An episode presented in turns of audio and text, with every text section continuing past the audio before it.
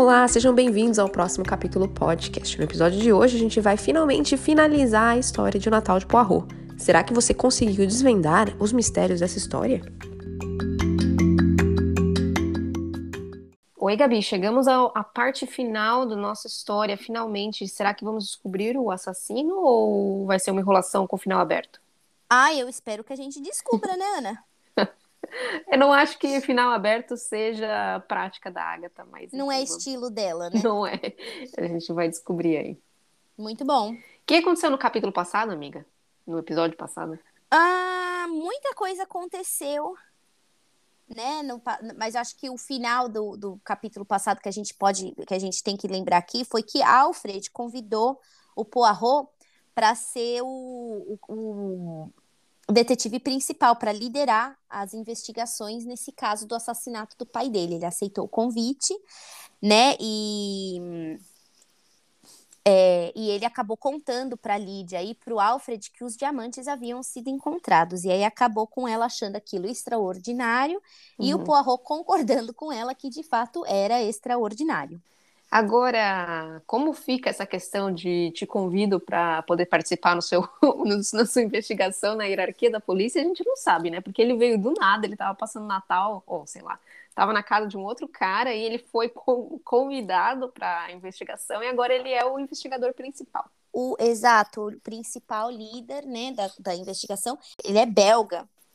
Então nem de lá ele é, né? Então não tem nem juris, jurisdição, nada, né? Não.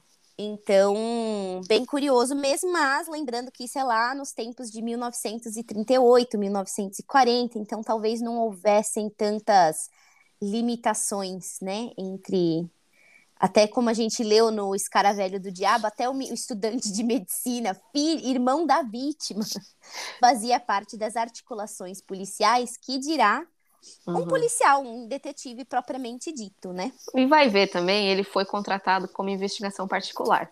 E Pode aí mesmo também. fica fora da, da polícia, né? Muito bem observado. Então, gente, a gente começa aqui na parte 6, que é no dia 27 de dezembro, e a família tinha voltado para casa depois do adiamento do inquérito que, segundo o advogado, era previsto, era esperado porque a polícia precisava reunir mais provas, ou seja, eles não tinham ainda nenhuma definição, nem a gente, nenhuma definição desse crime, né?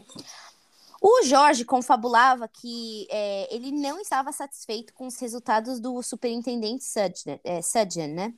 Uhum. O advogado não deu muita trela, ele queria. A bem verdade, gente, pós-Natal, pré-ano novo, ninguém quer trabalhar, né? Vamos ser sinceras. É, nem e... pré também, amiga.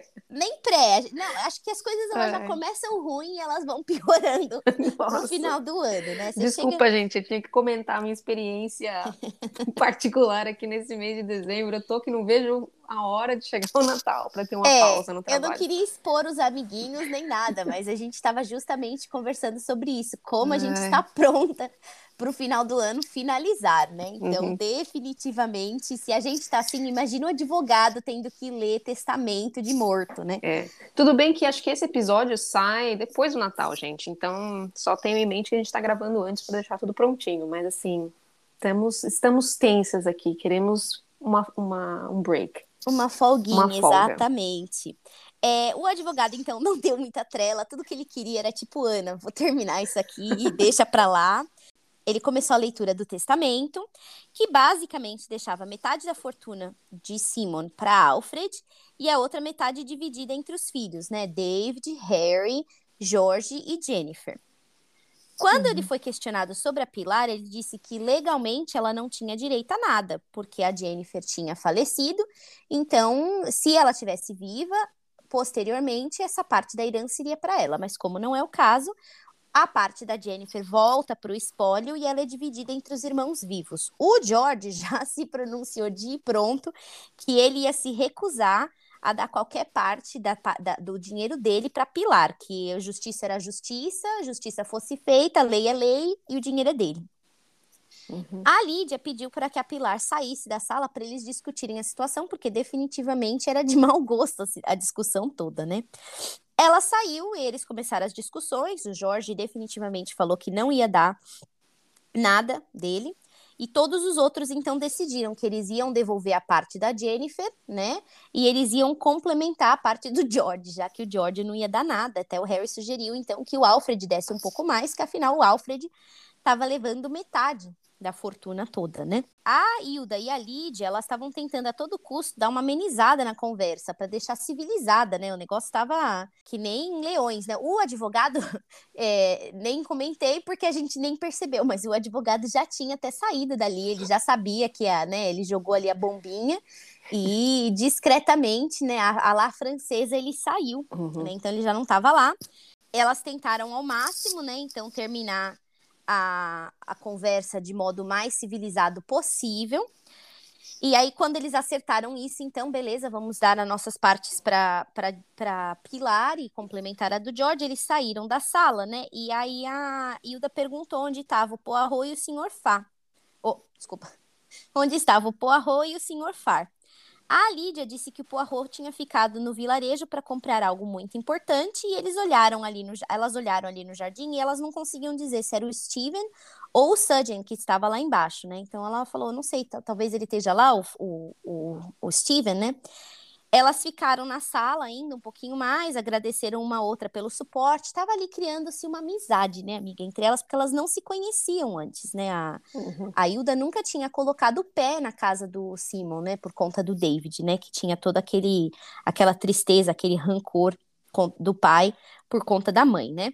Elas concordaram que essa era a melhor opção, porque inicialmente o George também tinha sugerido, oferecido não, né?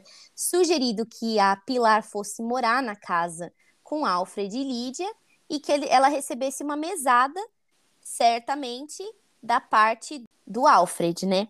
E aí a, a Lídia falou assim: não, eu acho que essa é a melhor opção mesmo, acho que a Pilar não seria feliz aqui nessa casa, com uma mesada. Até ela fez uma comparação que eu achei bem, bem interessante, que ela falou que ela comprou um colar azul, né, de, de, pedra azul do Egito, que no Egito ele reluzia, ele era um azul lindo, muito bonito, muito muito brilhante, e quando ela trouxe de volta para a Inglaterra, o, só parecia um colar de contas, né? O azul não brilhava tanto, então ela comparou, né, a Pilar com essa situação, que ela, ela ficaria apagada morando na Inglaterra daquele jeito, né? Sem contar que, gente, sem privacidade nem nada, né? Apesar de ser uma casa muito grande, né? Você vai lá morar com estranhos, coisa esquisita. Quando elas saíram da sala, elas viram que a Madalena estava olhando para um pacote e ela estava bem ansiosa para mexer no pacote. Essa Madalena é muito fuxiqueira, né, Ana? Vamos é combinar, nossa senhora. E aí ela falou: olha, essa deve ser a compra importante do Poirot. Ela não se aguentou, ela fuxicou, abriu, ela abriu o pacote, ela viu que era um bigode falso. As três ficaram sem entender que compra importante era essa. Uhum. Que era um, um bigode falso, esquisito. Mas o Poirot é uma pessoa peculiar, né? Uhum. Numa outra sala, a Pilar estava lá e o Steven perguntou como tinha sido a leitura. Ela falou: Olha, não foi nada boa, né? Eu não fiquei com nada, não. Mas eu também sabia que se o velho tivesse passado um pouquinho mais de tempo comigo, ele teria me dado uma parte. Se não, toda a fortuna, né? E o Steven falou assim: olha, vai comigo então para África do Sul, lá é quente, tem espaço, tem trabalho, né? E a Pilar falou assim: ah, sei lá se eu sei trabalhar, né? Naquela época, gente, também, né? E como a Ana tinha mencionado, acho que no primeiro capítulo, né? A Espanha, naquele momento, estava passando por guerras e tudo mais, então. É não acho que foco realmente fosse para uma mulher jovem trabalhar, né? E ela falou que de tudo, tudo, ela estava mais chateada como que tinha sido o Natal, porque todo mundo sempre disse que o Natal inglês era muito alegre e divertido. Gente, fiquei um pouco chocada, né? Com, com todo com... mundo disse? É, quem são esses todo mundo, né? Uhum. Fico pensando, porque eu nunca tinha ouvido falar numa coisa dessas, eu mas tá bom. Não. Talvez na Inglaterra eles falem isso, né? É, talvez seja um pouquinho mais festivo do que o normal, como a Ana disse, todo ano já passa difícil, né? Tipo, eles devem sentir, né? Pelo menos ficam naquelas aparências, botam uma roupinha nova, lá sei, né? E uhum. ela falou com comidas gostosas, que também achei um pouco duvidoso vindo ali da Inglaterra, que as comidas elas são um pouquinho sem gosto comparada com as nossas brasileiras, né? Uhum. Não foi o caso. E aí o Steven falou assim: olha, vem aqui comigo, eu vou te levar no depósito que a Lídia tinha me mostrado ontem. E tem várias frutas, vários doces, vários or ornamentos para árvore de Natal, até uns enfeites para mesa, né? E aí ele mostrou uns balões, aí a Pilar falou assim: "Vamos encher uns balões? Eu adoro balões", né? E ele falou: "Vamos então", né? Ele encheu, ele estava totalmente apaixonado por ela, né, gente? Aí eles encheram os balões e foram brincar com eles lá numa outra sala, né? E aí o Poirot entrou na sala ficou observando. Ele é um cara esquisito, gente. Ficou lá observando o voyeur, né? O, a situação toda. Aí eles decidiram, então, que eles iam jogar o balão no jardim, que tinha mais espaço, e eles iam fazer um pedido e deixar os balões voarem, né? Uhum. A Pilar pediu por muito dinheiro e o balão subiu aos céus. Então, né? Só caiu o Steven falou: você não tinha que ter contado seu, seu pedido, né? Agora não vai se realizar. Uhum. Ele fez o pedido dele, mas ele não teve tanta sorte com o balão. Ele se enroscou numa árvore e explodiu. Quando a borracha caiu no chão, a Pilar comentou que curioso, é exatamente a mesma borracha que eu peguei no quarto do vovô. O vovô devia estar tá brincando de balão. O ba... Pois é, gente, nada como brincar de balão antes de morrer, né? Uhum. Aí ela falou só que o do vovô era rosa. Aí o Poirot exclamou surpreso né, quando ela fez esse comentário e o comentário da cor do balão, né? Mas ele, quando ela vir, eles viraram para olhar para ele, ele falou que ele tinha topado o dedão, por isso da exclamação.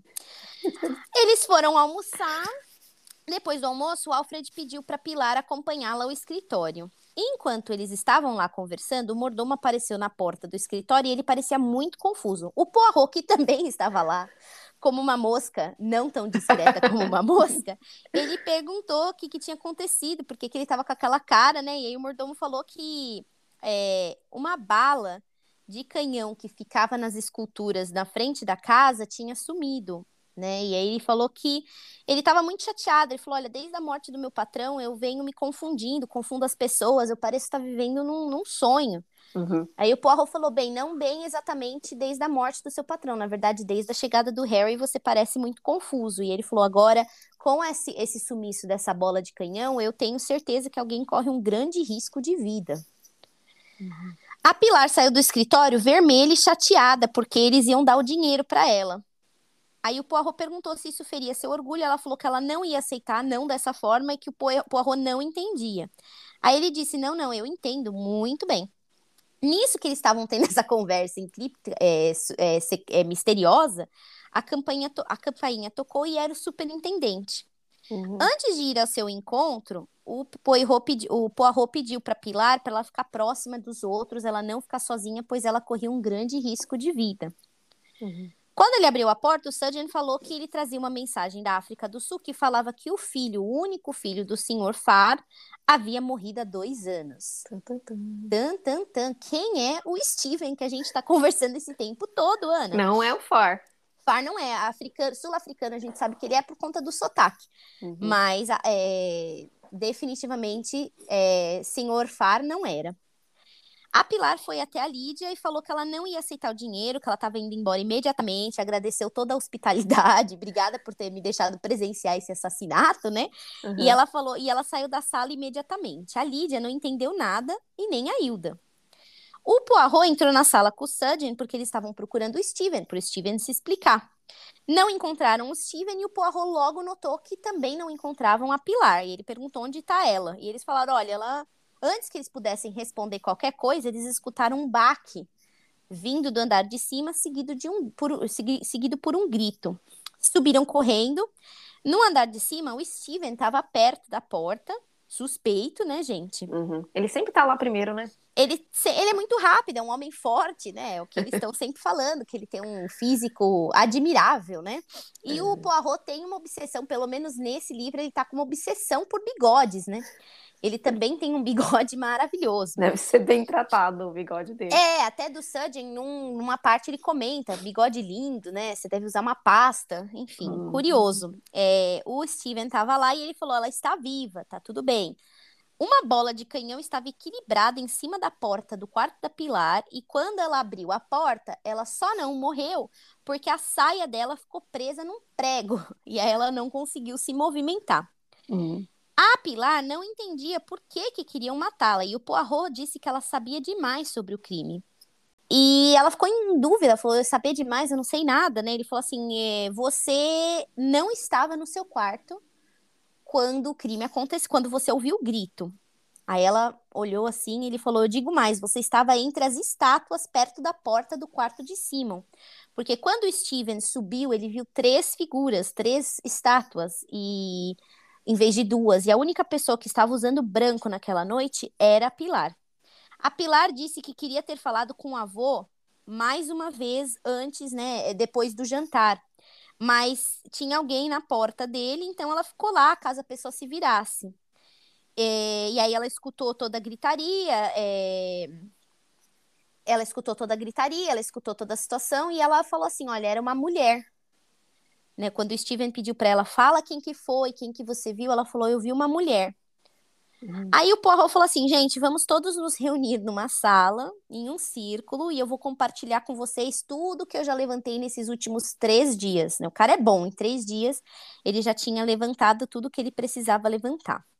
O, o Sudden não gostava da configuração porque ele lhe fazia lembrar um circo. Mas até aí, né, gente, já, o circo já estava armado, né? Já.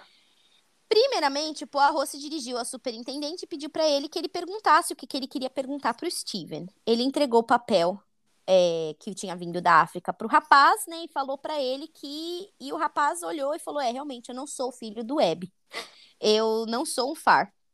Ele falou que quando ele tinha conhecido a Pilar no trem, ele se apaixonou por ela e decidiu ir atrás dela depois que ele viu a maleta onde ela estava. Como ele cresceu com a família Farr, ele sabia das histórias do Seaman, então ele achou que seria uma aventura divertida ir atrás do seu grande amor enquanto se passava pelo falecido. Né? E uhum. ele falou: meu nome na realidade é Steven Grant, e quando vocês verificarem lá na África do Sul, vocês vão ver que eu sou um cidadão respeitável, não sou um ladrão vigarista. E o Poirot falou: nunca achei que você fosse. Aí o Poirot se virou para Pilar e disse: Olha, eu acho que você também tem algo para contar para gente, né? Ela ficou também bem envergonhada, mas ela falou: Olha, tem sido muito divertido me passar por outra pessoa aqui, mas quando a Lídia me deu dinheiro, que era parte da Pilar, eu, que era parte da Jennifer, é, tudo se desfez. Aí ela contou que a verdadeira Pilar tinha sido morta por uma bomba no mesmo carro em que a moça estava, junto com aquele motorista que ela também falou que foi decapitado, né? Com a naturalidade espanhola. Exato. É, a Pilar morreu, mas antes de morrer elas não eram próximas, mas elas já tinham. A Pilar tinha contado tudo sobre seu avô rico e o convite dele para ela vir à Inglaterra viver com ele. Então a moça tomou a identidade da Pilar e tudo estava indo bem até quando pediram o passaporte dela. E aí ela precisou jogar ele pela janela nos arbustos, sujar um pouco com terra para disfarçar a foto. Que elas eram, de certa forma, parecidas, mas não idênticas, né? Uhum. A moça estava chocada que o Poirot tinha descoberto e ele falou que se ela tivesse estudado as leis de Mendel, duas pessoas com os olhos azuis não poderiam ter uma filha de olhos castanhos. Uhum. Azão Novamente, azinho. Azão azinho, exatamente, né? Homoge é, hetero. Ah, não sei, amiga. Não, Só lembro do azão azinho é e lembro que o zigoto, zigótico lá, sei lá. Pode ser. E que o exercício era um dos principais exercícios era os olhos azuis e marrons da família para a gente descobrir quais eram as chances, blá blá blá. Dos Seguidos por canhotos e destros, né? Isso. Isso. Aí o Sudgen já acusou ela de ter feito mais do que simplesmente tomar a identidade de Pilar. Ele disse que ela tinha roubado os diamantes e quando o avô a indagou e pressionou, ela ficou desesperada e o matou. A uhum. Pilar, uhum. ou a suposta Pilar, a falsa Pilar, começou a gritar e falou que aquilo tudo era mentira, que ela não tinha roubado nada e que muito menos tinha matado o velho. O Jorge já foi e falou: não, ela é assim a responsável. É, é ela que fez isso, ela tem um motivo. Eu falei que era algum estranho, não sei o que. Aí o Poirot falou: olha, todos têm motivo. Aí ele começa a elencar os motivos. O Jorge ia perder a parte, ia perder parte de sua mesada, ele não queria permitir isso. Uhum. A Madalena tinha dívidas, né? Tem dívidas, e depois das acusações de Simons, Simon sobre o caso dela com o general militar, ela estava com medo que os segredos dela seriam expostos. O David e a Hilda só tinham eles como álibis, né? Então qualquer um poderia estar tá tocando a marcha dos mortos para David ir cometer o crime, ou ainda a Hilda poderia ter ido se vingar do seu marido, fazer justiça com as próprias mãos, né? Uhum. Lídia poderia ter deixado um casaco pendurado à janela, já que ela já sabia que o mordomo não enxergava bem, e poderia ter ido lá é, matar o, o, velho. Ela também tinha motivos, ela não gostava do Simon. O Harry e o Alfred também não podiam ser descartados, porque ambos, é, um já não gostava do pai e o outro nutria esse ressentimento por anos. Então, eles poderiam muito bem terem feito as pazes um, um com o outro e ter fingido uma discussão enquanto um dos dois fosse lá matar o pai todo mundo tava, né? Ele pôs fogo no circo. Eu ia falar no parquinho, mas como tava todo mundo em círculo ali, ele pôs o fogo no circo, né, gente? Então uhum. tava todo mundo desagradado, todo mundo desgostoso, todo mundo chateado. O Poirot disse, gente, isso daí são as possibilidades, mas a gente vai ter que fazer uma imersão na personalidade do Simon para poder chegar ao assassino. Eu acho que ele tinha comentado isso já antes, que a já. chave para descobrir o, o, o assassino seria entender a personalidade do assassinado. Correto. É, ele falou que o Simon era um sujeito orgulhoso e que, apesar de que no final esse orgulho estava ferido, tinha virado frustração com seus, para com seus filhos, né? Uhum. E ele era um homem extremamente paciente, tanto que ele esperou anos para se vingar de alguém lá na África do Sul. O David era o, que, era o que mais tinha esse traço de paciência vingativa, apesar de não ter nada fisicamente parecido com seu pai. Já Harry, ele tinha, ele era a, a cara cuspida do pai, mas ele ele não, ele tinha os, pra, os traços também e a personalidade do pai, mas ele era covarde, ele não ia conseguir matar o pai. George e Madalena, eles eram muito cautelosos. Por mais que houvesse vontade, motivo, oportunidade, eles não iriam se arriscar com um assassinato. A Lídia tinha muita ironia no seu sangue, então ela também não seria capaz de agir num assassinato. Os prováveis culpados eram, então, Hilda e Alfred. Alfred com seu ressentimento nutrido ao longo dos anos e Hilda com esse seu senso de fazer justiça com as próprias mãos, bem maternal com relação ao David, né? Uhum. Aí ele falou: no entanto, a luta pré-morte me parece absurda demais, surreal. Por que tantos móveis mexidos para tirar a vida de um velho, velho inválido? Não fazia uhum. nenhum sentido. Até móveis pesados, de mogno e tal, né? Com certeza seria vantajoso para uma pessoa, ou o Alfred ou a, Hilda, a Hilda, cortar a garganta do Simon Lee da maneira mais silenciosa possível. Uhum. Que Aí não foi o caso. Que não foi o caso. Teve aquele grito, né? Aquele ruído absurdo que parecia um, um bicho pro abate, né? Uma morte, uma alma indo para o inferno, como alguns disseram, né? Outros uhum. pontos de dúvida, um outro ponto de dúvida é aquela borracha da necessaire do Simon, junto com aquele pino de madeira. O que, que eram aqueles objetos? E tem também o fato de que o Simon tinha pedido para o superintendente vir tratar de roubos dos diamantes. Mas por que, que ele pediu duas visitas? Ele queria conversar com o assassino ou com o, assaltante? Então, o Poirot chegou à conclusão, depois de analisar tudo isso por esses ângulos, que eles estavam analisando o assassinato pelo ângulo que o, o assassino tinha colocado. Foi bem engenhoso. E foi o que fez Poirot matar a charada, é, juntamente com os comentários da Lídia, que falou que tinha muito sangue na veia do velho, e o do mordomo, que o Tressilian falou que desde a chegada do Harry ele parecia estar vivendo numa nuvem do passado. Deja vu, after, é, depois de déjà vu. Déjà vu atrás de déjà vu, exatamente. Uhum. Aí ele falou, notem que Harry e Stephen Farr são idênticos. Aí ficou pausa, né? Para uhum. processar. O Steven se mexeu bem desconfortável na cadeira e ele admitiu que ele tinha vindo para a Inglaterra ver quem era seu pai. Que sua mãe tinha contado muitas histórias ao longo de sua vida e ele ficou um pouco obcecado em conhecer o pai. Né? Mas ele não tinha ido lá para matar ninguém, ele realmente só queria ver é, ver com seus próprios olhos o tipo de, do, do pai que ele tinha, né? E aí. E a... Sabe o que é uhum. engraçado, amiga? Que o Steven ele vai liberando novidade atrás de novidade aos poucos, né? Primeiro Exato. ele não é quem ele é. Depois ele sabia que aquele era o pai dele, o que justifica a cara de nojo ou desgosto que ele fez quando ele leu o endereço da Pilar no trem, né? É, porque ele pode ter pensado também, meu Deus, estou falando aqui com uma irmã, né? Uhum. Flertando fatal com uma meia-irmã, uhum. né? Uhum. Aí o Poirot falou assim: então foi você que estava lá na, na porta do Simon que a Pilar viu? Aí a Hilda já admitiu: não, não, não foi o Steven, fui eu que estava lá na porta do quarto. Ela falou que ela não falou antes porque ela estava com medo né, de que isso fosse incriminá-la, mas que ela tinha, enquanto ela ouvia o David tocar a marcha do, da morte, ele dos mortos, ela chegou à conclusão que ela não, eles não tinham que estar tá lá, então ele, ela sentiu essa súbita vontade de sair da casa do, do sogro, então ela subiu para avisar o sogro que ela ia embora, que eles iam embora aquela noite. Uhum. Ela tentou abrir a porta, a porta estava trancada, ela bateu uma vez, ninguém atendeu, bateu uma segunda vez, ninguém atendeu. Isso foram segundos antes do barulho da briga que precedeu o assassinato, né? É... Mas é, o Poirot disse: Eu sei que você não matou o, o Simon. Exato, porque quem matou o Simon foi seu filho. E o Steven desesperadamente já levantou e falou: Gente, eu juro que não fui eu, não fui eu. Aí o Poirot disse: você, é, O Simon teve muitos filhos, alguns fora do casamento. E às vezes a gente não recebe fortuna, mas a gente recebe traços e trejeitos. E os traços e trejeitos do Harry estavam ali com o Steven e também com ninguém mais, ninguém menos que hum. Sudgeon, o superintendente. Aí todo mundo, né, deve ter virado aquela cara chocada no círculo pro Sudgeon, né, que tava uhum. ali provavelmente no centro do círculo de macaco. Uhum. Aí o, o Poirot começa que toda a sua vida, o Sudgeon, ele, passa, ele ressentiu a injustiça que, os, que o pai havia lhe causado. É, ele já tinha tomado essa decisão de matar o Simon há muito tempo.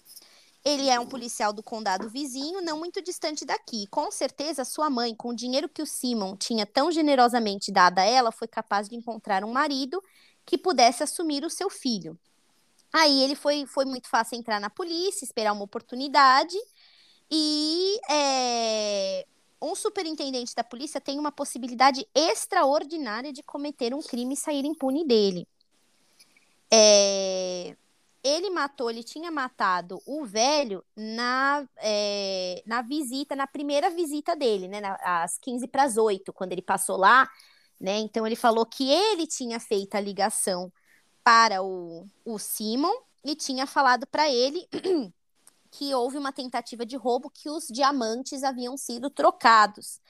Aí o Simon, que não suspeitava de nada, nem sabia que o Sudgeon era filho dele, ele veio, é, ele abriu o, o cofre para verificar se realmente eram diamantes trocados, né?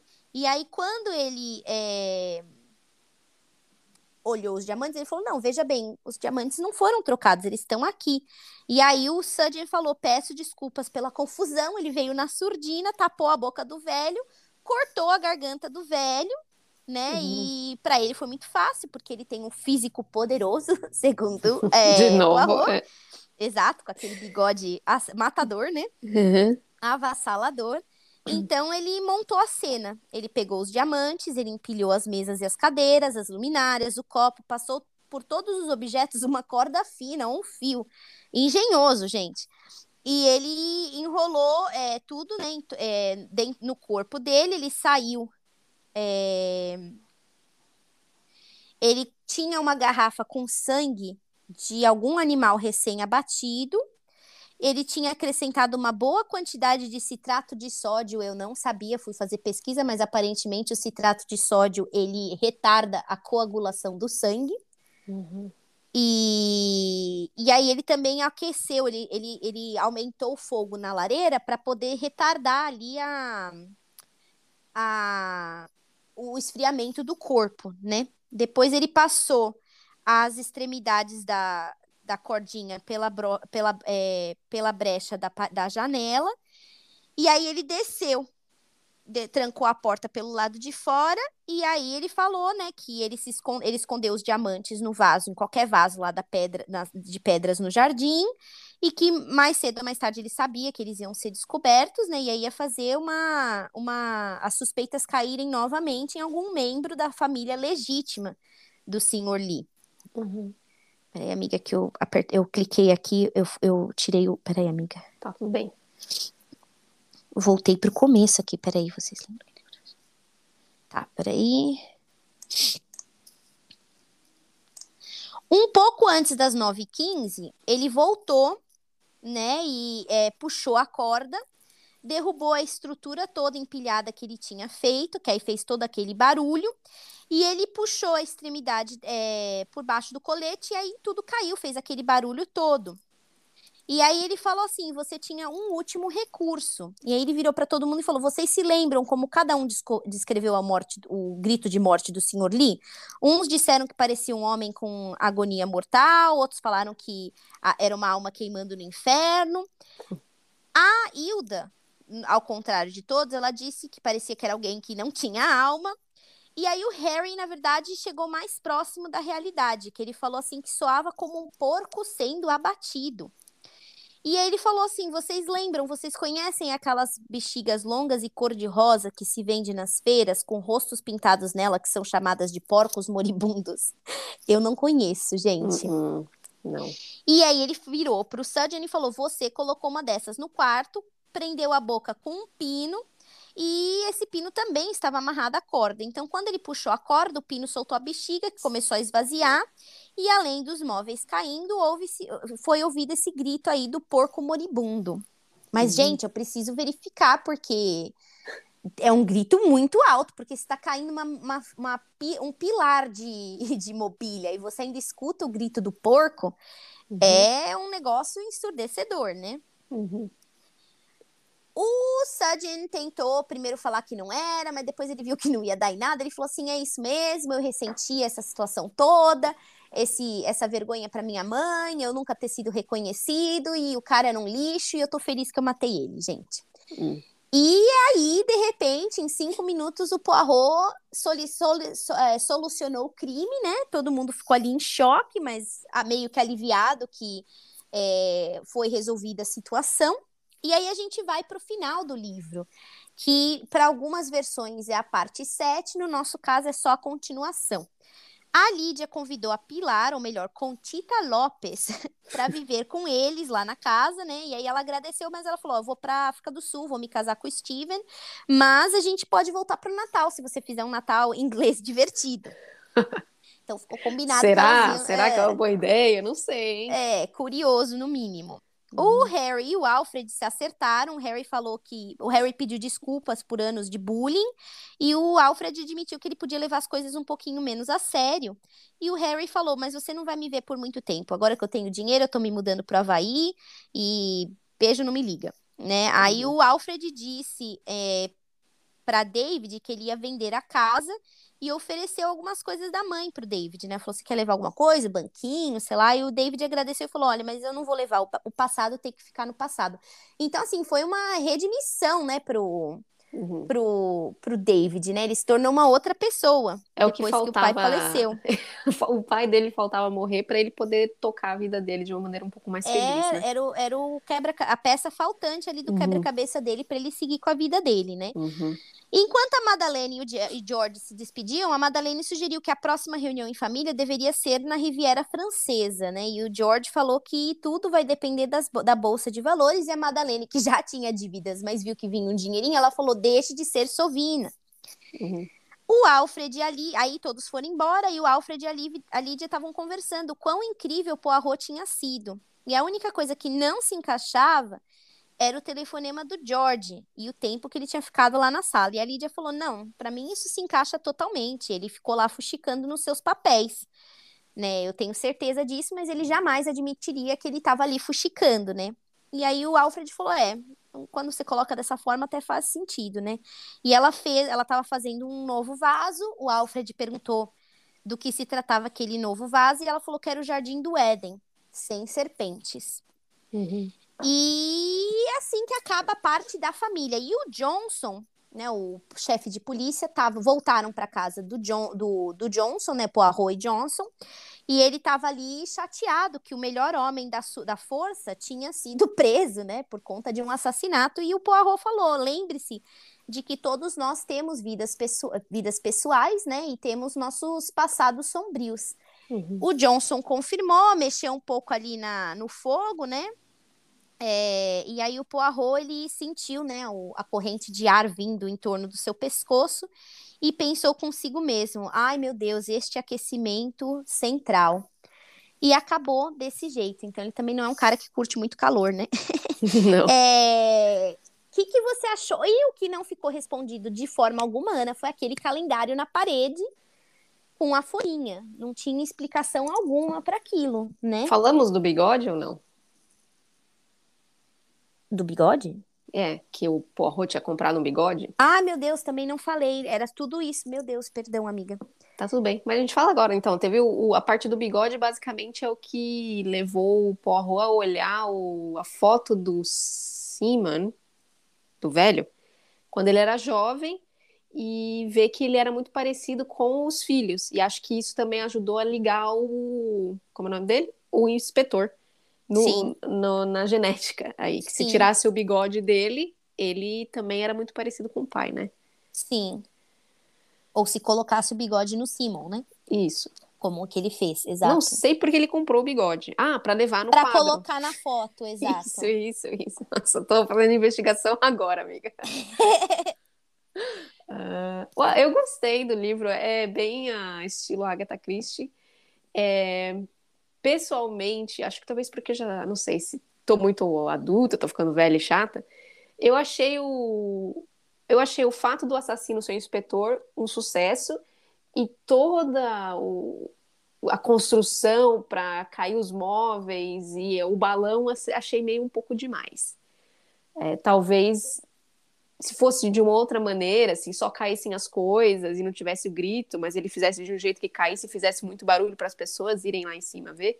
Eu acho que o, o balão foi colocado um ali. exagerado. É, acho que ele foi colocado para deixar uma pista, né, que vai linkar lá no final do livro, só quando a Pilar começa a brincar com o balão e tal, mas é, sei lá, achei meio jogado ali. É, Talvez... É, foi meio tirado ali da cartola, né? Eu também achei. É, eu acho que ela queria pôr uma pista lá, mas ele ia colocar que pista que não fosse muito óbvia. Por exemplo, se colocasse o bigode falso lá, digamos que um deles tivesse bigode falso, entendeu? Aí o Poirot ia começar já a investigar quem que teria bigode. Então teria que ser uma pista que não fosse muito óbvia para ser deixada lá. Sim, justo. E quem sou eu para julgar, né, a escritora, mas eu achei o balão um pouco demais, sim. Exageradinho, né? Uhum. É, concordo. Eu gostei também, achei um pouco fora da cartola, mas é tirada assim da cartola um pouco, mas eu gostei porque a gente não, eu não estava pensando no Sudden de maneira alguma, né? Uhum. Então foi legal que até o último momento é, ela, ele deixou ali a gente com todas as possibilidades, com todo mundo, né? Então gostei uhum. bastante, achei bem interessante. É... A Ana, que tinha falado pra gente que ela tinha visto um filme que totalmente tinha tirado ela, né? Ela ficou totalmente enviesada, achando que, que... E agora, Ana, você pode falar quem que você achou que era a... Será que eu falo? Porque é, aí vai, então, vai dar spoiler no filme. Melhor é, o filme chama-se Entre Facas e Segredos, em inglês Knives Out. Né? Uhum. Então, Assistam é... lá e vejam se vocês vão achar que é a mesma pessoa que eu com mensagem. Daniel Craig, com Chris Evans. É um filme Jamie Lee Curtis, tem bastante gente ali, um, um, um elenco bem, bem de peso. Uhum. Então, uhum. a Ana tinha assistido este filme e ela ficou totalmente enviesada por conta deste filme, né? Então ela. Que, pelo jeito, não necessariamente tem a ver, entendeu? Tem algumas mudanças e tal, mas assim no geral, era o mesmo esquema. A galera na mesma casa, tinha herança envolvida, tinha estrangeiros envolvidos. Então, assim, gente, assistam lá, vale a pena. Eu vou assistir, com certeza. Eu fiquei curiosa. Gostei uhum. do livro. É, gosto de Agatha Christie, gosto desses livros de mistério. Se é meu favorito dela, muito provavelmente não.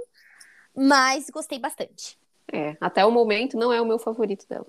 Mas gostei bastante e fiquei uhum. muito contente que a gente teve essa oportunidade de ler é, sobre o Natal de Poirot no período de Natal. Sim, apesar que de Natal mesmo não tem muito, né, amiga? Depois que a gente começou a ler o livro, eu percebi, é, não é muito natalino, mas a gente levou pelo título, né? É, mas tá bom. Tá, tá ruim, mas tá bom. É. não, foi muito bom. É, Ana, nossa programação agora, como que é? O próximo livro é nosso, é Harry Potter e o Prisioneiro de Azkaban, certo? Uhum. Sim, começa aí na primeira semana de janeiro. No primeiro sábado de janeiro, a gente vem com o capítulo 1 do livro. No primeiro domingo, né? Domingo, isso. Tá. Muito bom. Então, para todos aí, um feliz ano novo. 2021 foi bem proveitoso, bastante livros, ajudou a gente bastante aí na nossa leitura, uhum. nosso objetivo de leitura do ano. É, obrigada a todos por escutarem a gente, por acompanharem a gente, e que 2022 seja um ano aí com muitas mais leituras, discussões e choques se a gente for ler alguma coisa de mistério. Sim. Ou nem necessariamente mistério, mas que a gente fique impressionado com o final, né? Afinal, esse é um dos prazeres da, da, da leitura. leitura. Concordo. Uhum. Então tá bom, gente. Se cuide direitinho e a gente volta no ano que vem. Um beijinho, até o ano que vem. Beijo, tchau. Tchau, tchau. Amiga? É, você. Como você acha que a gente vai fazer? A gente tem que dividir Harry Potter em capítulo a capítulo também? Como era antes? O que, que você sugere? Não sugiro, só tô jogando pro universo. Ah, eu acho que a gente pode manter dessa forma, né? Porque o Harry a gente pode entrar no mais detalhe, né? Tá bom. O que, que você sugere? Você concorda ou não? Não concordo. A gente vai sofrer nos primeiros capítulos, né? Pra variar. Mas tá bom. Tá. Que é lá na casa dele. Você quer mandar o. Ah, o eu tenho, tenho que achar. Eu vou ver se. Pro... É, tá bom. Se você achar, me manda. Senão eu procuro. Tá bom. Beleza, então, amiga. Vou trabalhar que já tá vindo aqui e-mails. É, tá bom. Beijo. Até daqui a pouquinho. Beijo. Tchau. Amanhã a gente se fala, amiga? Pra ler o, o Snow Queen? Acho que tem, né? Porque é o último dia. Tá bom. Então, beleza. Eu vou ter que ler ele correndo, porque eu parei na parte que o menino fica mal, a menina. Tá. Quem que fica mal que o grão de areia cai no olho dele? É a menina, né? Agora também não sei. O espelho. É menina. Bom, tudo bem. Eu tô terminando de escutar. São duas horas de escutar. Eu vou conseguir. Aí eu te mando o convite. Tá bom. Tá bom? Beijinho. Beijo, tchau. Tchau, tchau.